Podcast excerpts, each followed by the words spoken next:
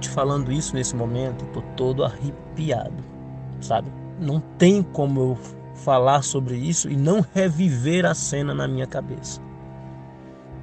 Eu tenho três filhos e nosso quarto de casal.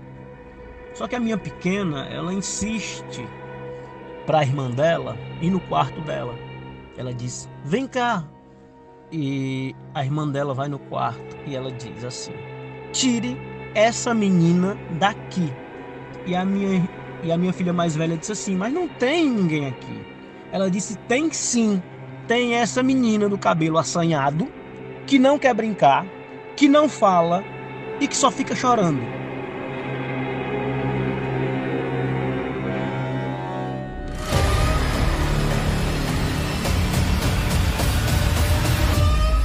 Explicáveis ou não, relatos sobrenaturais ganham vida própria no populário. Quantos deles te deixaram de cabelo em pé? E quantos você sequer escutou? Ajeite seus fones de ouvido e esteja preparado para experimentar um deles agora. Oi, Zero. É, bom, eu sou fã dos relatos flutuantes e eu quero deixar aqui a minha contribuição para o programa. Antes de mais nada, quero dizer que eu hoje moro no interior do estado do Ceará, mais precisamente na região do Cariri.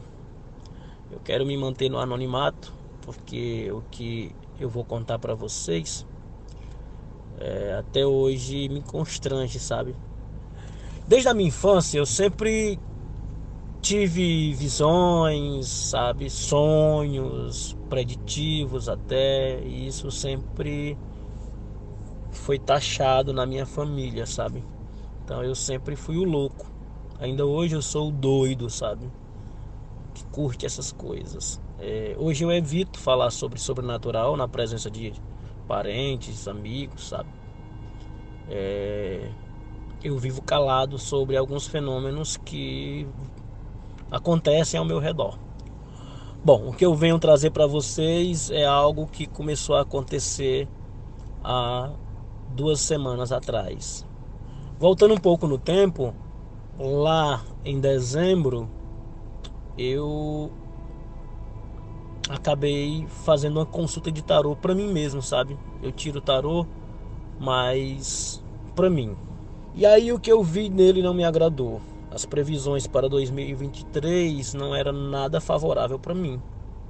Bom, eu estava saindo do meu quarto à noite, minha esposa disse que não podia aguar o jardim, e eu sempre aguo o jardim à noite, então eu saí, minha casa é um pouco ampla, a gente tem, tinha 10 cachorros, sabe?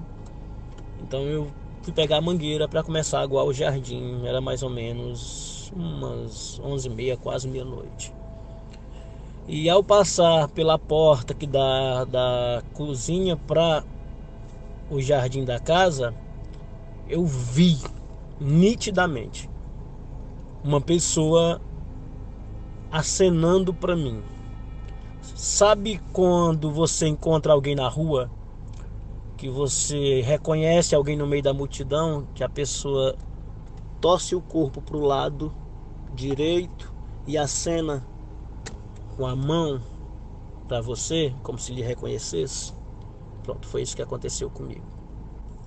Eu vi nitidamente que a pessoa estava ainda com roupa hospitalar, aquela bata que é colocada quando a gente está doente, sabe? Que tem uma abertura atrás e é feito laços. E no braço esquerdo eu vi que ainda tinha acesso para soro, para injeção, sabe aquele acesso intravenoso. Bom, até então aquela pessoa para mim era um total desconhecido. Eu vi quando ele acenou para mim e a primeira coisa que eu faço quando isso acontece, porque eu ainda continuo tomando susto, sabe? Não é porque eu vejo isso desde a infância que eu não tomo susto. Claro que eu tomo susto. Então, o que, o que eu faço todas as vezes que isso acontece? Eu tenho um, um acesso de fúria enorme, porque eu aprendi com o tempo que eu, eu esculhambo com eles, sabe? Eu mando ir para aquele lugar. Eu, pô, sai daqui da minha frente, vá. Eu não quero ouvir nada de ninguém, eu não sou rádio de espírito nenhum. Eu não quero levar informação para ninguém, vá. Sabe? Bom, eu quando eu conto isso para alguém, sempre as pessoas me dizem assim: você tem que desenvolver isso. Ah, você pode dar assistência. Ah, eu não quero. Sabe? Isso sempre foi um fardo na minha vida eu não quero, eu não quero levar ser correio de informação, de mensagem, de espírito nenhum para parente de ninguém. Sabe? Bom, guardei para mim aquela informação e minha esposa no outro dia chegou para mim e disse assim: Poxa, eu tava no jardim ontem com Bela. A Bela é uma cachorra que eu tenho. E a Bela tava olhando fixamente para aquela parte do jardim. E ao mesmo tempo eu comecei a ouvir vozes como se fosse de choro e de grito, vindo daquela direção. Isso a minha esposa falando. E ela disse assim: Aí eu tive muito medo. Eu entrei e chamei a cachorra para entrar. Eu não queria mais ficar ali. Isso para mim foi a confirmação do que eu tinha visto, sabe? Porque aquele local onde ela disse que a cachorra estava olhando fixamente, foi de lá onde eu vi o sujeito acenando. Bem, ela falou isso para mim e eu falei assim para ela: Bom, já que você está me dizendo isso, é, eu vou te contar o que aconteceu comigo. Pronto, ontem à noite, quando você disse que não ia aguar as plantas, eu fui ao jardim e onde você está dizendo que a Bela estranhou, eu vi alguém me acenando de lá. Poxa, minha esposa morreu de susto. E o bom não é isso. O bom ou ruim da história é que a partir deste momento da aparição, a partir do momento da aparição até o presente momento, todos os meus cachorros, eu tinha 10, eles começaram a brigar entre si. Eu tenho um cachorro que tem mais de 10 anos, que convivem juntos e eles nunca brigaram por nada. Eles chegaram filhotes em casa. E eles começaram a brigar entre si, ao ponto de se matarem. A violência é tamanha que dois chegaram a morrer e uma nesse momento ela está toda suturada. Isso é só o início. Agora eu vou te contar outro caso que aconteceu. Todos os finais de semana, à noite, eu costumava subir a serra, próximo aqui à minha região, para visitar uns amigos. E de lá a gente ficava num barzinho até 11 horas, 11 e meia. E aí eu descia. Bom, então tá eu no sábado à noite, descendo da serra, próximo ao centro da minha cidade, eu vi não vi, eu senti, sabe? Eu senti como se tivesse fumaça dentro do carro. Então o carro começou a ter uma atmosfera de fumaça. Algo escuro começou a inundar o carro, sabe? E aquilo, junto com uma presença que eu comecei a me arrepiar todo. E fiquei olhando para frente, como eu disse a vocês. É, eu ainda não me acostumei, então ainda me surpreende, sabe? Certas aparições. Ah, então eu senti aquela presença dentro do carro, senti aquela névoa que pairava dentro do carro e tomava todo o carro mas eu não queria olhar pelo retrovisor. Então eu continuei andando e fazendo de conta que não estava vendo nada. É o que eu sempre faço. Ao passar pela linha férrea, e aqui há um desnível muito alto entre o asfalto e a linha férrea, você tem que diminuir a velocidade do carro. E fica num cruzamento enorme é, essa linha férrea. No meu canto esquerdo, eu vejo uma mulher entregando um despacho. E aquela entidade dentro, dentro do carro fala a seguinte frase: Diga para ela que eu recebi. E aí eu começo a lutar comigo mesmo. Não vou dizer não. E ela exclama mais duas vezes: Diga para ela que eu recebi. Então, diante da insistência dessa voz, eu miro no retrovisor para dizer: Não vou falar não. E aí eu vejo um vulto negro em forma de mulher, como se fosse uma noiva, sabe? Que o véu cobre todo o rosto. É, é como se fosse um nevoeiro, sabe? É como se fosse um vestido de noiva negro que vai da cabeça aos pés. E a primeira frase que eu digo é: puta que saia do meu carro agora. Eu tô te falando isso nesse momento e tô todo arrepiado, sabe? Não tem como eu falar sobre isso e não reviver a cena na minha cabeça. E aí eu começo a fazer o que eu faço sempre, que é gritar, brigar e mandar embora. E aí eu, com a insistência de gritar, xingar e mandar embora, aquilo começou a se desfazer e dissipou até o carro voltar ao que era antes. Bom, esse é um dos relatos. Esse relato que falarei agora é sobre minha filha de 3 anos. Então, esse relato acontece à noite na minha casa, no alpendre da minha casa. Ah, todas as noites, pontualmente às 10 horas, eu ponho minha filha de 3 anos para dormir. E aí, aqui no Nordeste, a gente tem um costume de armar uma rede na varanda e balançar as crianças, sabe? Cantando, música de ninar, embalando até que a criança venha dormir. Então tá eu e ela dentro da rede e eu cantando para ela dormir. E aí eu percebo que tem algo rastejando. E aquela presença começa a me trazer arrepios, sabe? E aí eu sinto essa presença vindo por trás da rede, passando por baixo da rede. E aí nessa hora eu paro de cantar. Porque eu já espero aquela figura se apresentar à minha frente. Então, eu vou com um olhar passando toda a rede e junto comigo a minha filha faz a mesma coisa. Ela vem no mesmo sentido que eu da visão. E nós dois ver a figura se levantar do chão como se fosse uma cobra enorme com partes humanas.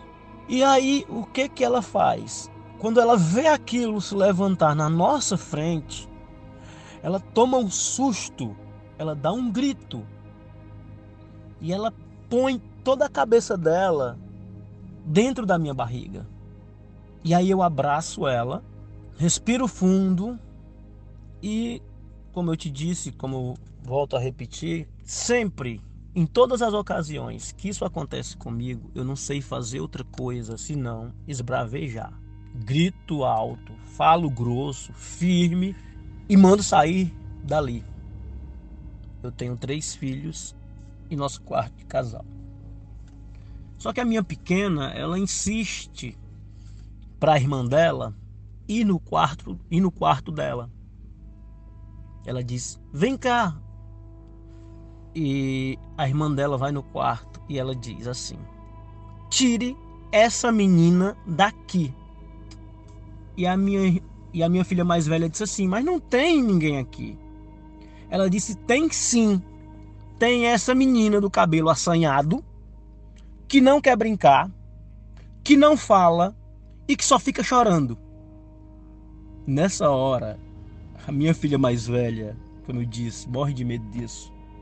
Ela corre desesperada do quarto, gritando: Papai, papai, corre aqui! A gente mora um pouquinho distante da cidade, é, na zona rural. E às vezes aparece na nossa casa escorpião, caranguejeira, cobra, sabe? Eu já estou acostumado com isso. Sempre quando elas falam, é algo nesse sentido, sabe? Então eu corro para ver o que é. Encontro com ela no corredor e ela diz: Papai, ela acabou de dizer que no quarto dela tem uma criança do cabelo assanhado. Aí a pequena diz: É verdade, papai, corre aqui. E aí eu entro com as três, com as duas no quarto. E a minha pequena de três anos diz assim: Papai, a menina do cabelo assanhado é essa aqui. E aponta pro canto do quarto, onde fica a cama dela.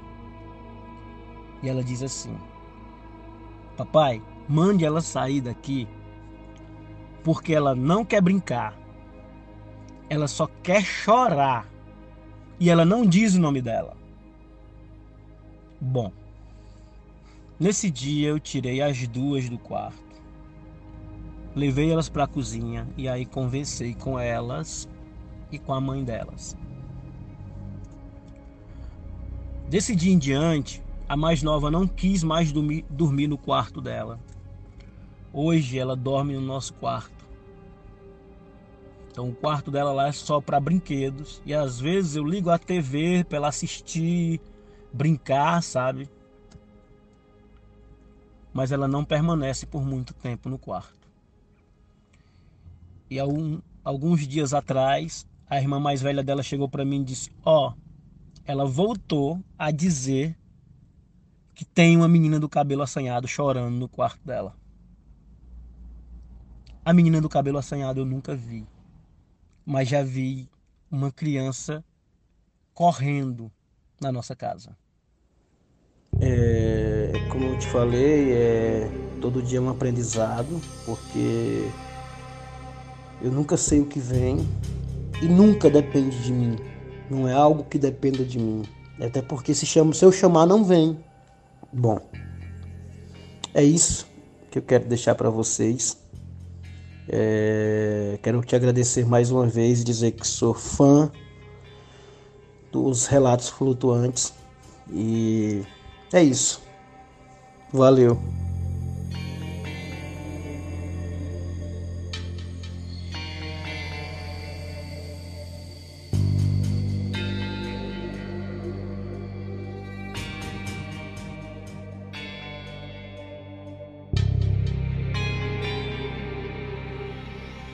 Olá, flutuante, seja bem-vindo de volta à nave. Estes são os Relatos Penados, um spin-off dos Relatos Flutuantes com o tema sobrenatural. E se você é apoiador, fica ligadinho ao final do quinto episódio, porque vai ter um sexto episódio de Relatos Penados secreto só para você que é apoiador.